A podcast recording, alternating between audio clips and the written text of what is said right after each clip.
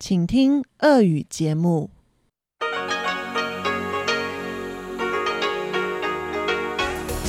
В эфире Международное радио Тайваня. Добрый день, дорогие радиослушатели! В эфире Международное радио Тайваня и вас из тайбэйской студии приветствует ведущая Ольга Михайлова.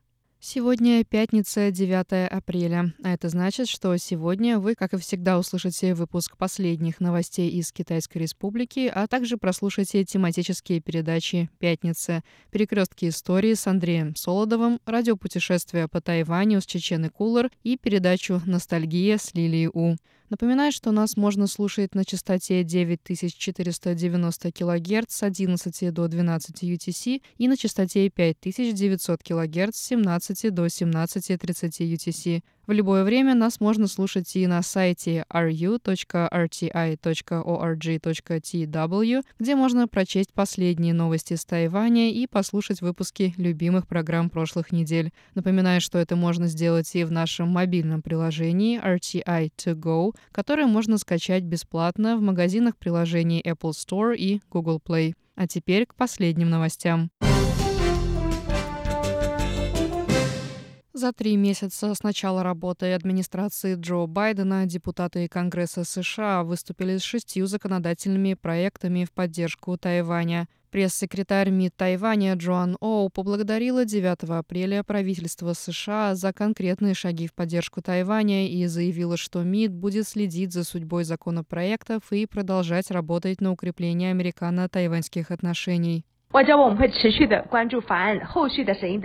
Министерство иностранных дел будет следить за развитием событий, связанных с рассмотрениями законопроектов. Мы также будем поддерживать тесные связи с нашими сторонниками и дружественными организациями в Конгрессе, работать на укрепление сотрудничества между Тайванем и США и совместно стремиться к миру и процветанию в Индо-Тихоокеанском регионе, сказала пресс-секретарь.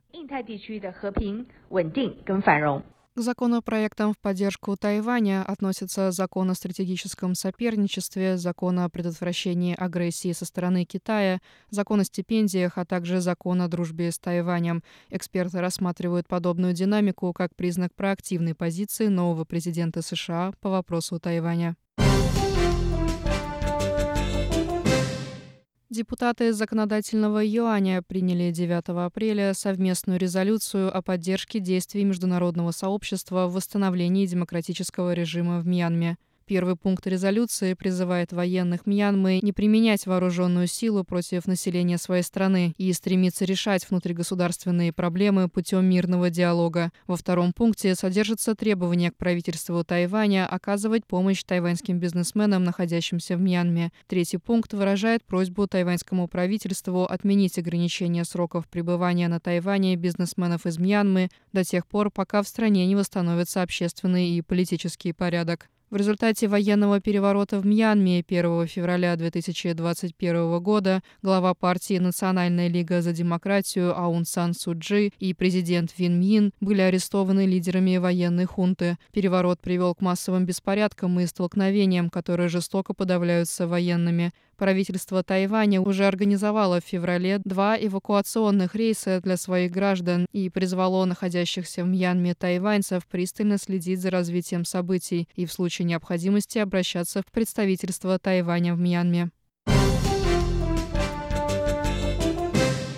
Законодательный юань принял в третьем чтении поправки к налоговому законодательству, направленные на снижение спекуляций на рынке недвижимости. Согласно поправкам, продажа недвижимости, приобретенной в собственность после 1 января 2016 года, будет облагаться налогом по новой шкале в соответствии со временем наличия жилья в собственности. Налог на продажу объектов недвижимости, находящихся в собственности менее двух лет, составит 45%. Продажа объектов, находящихся в собственности от двух до пяти лет, будет облагаться 35% налога. Новый налог будет распространяться как на физические, так и на юридические лица. По задумке авторов поправок, это поможет предотвратить покупку частными компаниями недвижимости с целью продажи со сниженным корпоративным налогом. Поправки вступят в силу с 1 июля текущего года года.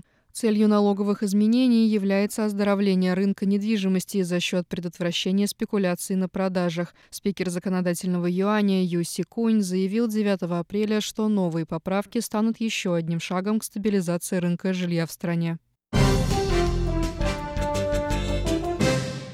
Число тайваньцев, получивших первую дозу вакцины от коронавирусной инфекции COVID-19, превысило 20 тысяч человек. Об этом сообщил в четверг Центральный противоэпидемический командный пункт Тайваня. Пресс-секретарь командного пункта Джоан Джен Сян также сообщил на дежурной пресс-конференции, что скоро будет доступна платная вакцина для желающих привиться вне очереди. Вакцинация приоритетных групп населения началась на Тайване 22 марта. К 10 утра 9 апреля первые дозы прививки получили 20 075 человек. В их числе медицинские работники, сотрудники клиник, аптек и государственных карантинных центров, а также спортсмены, которые будут представлять Тайвань на предстоящих Олимпийских играх в Токио.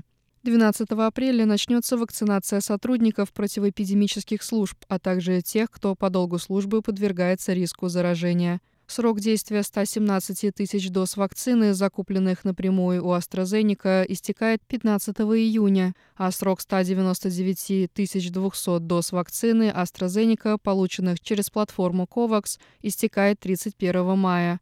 В связи с этим командный пункт намерен в скорейшие сроки провести вакцинацию приоритетных групп населения. Все остальные, включая бизнесменов и путешественников, смогут привиться за свой счет. Для них будет зарезервировано от 5 до 10 тысяч доз вакцины. На 9 апреля серьезные побочные эффекты от вакцины зарегистрированы у 9 человек.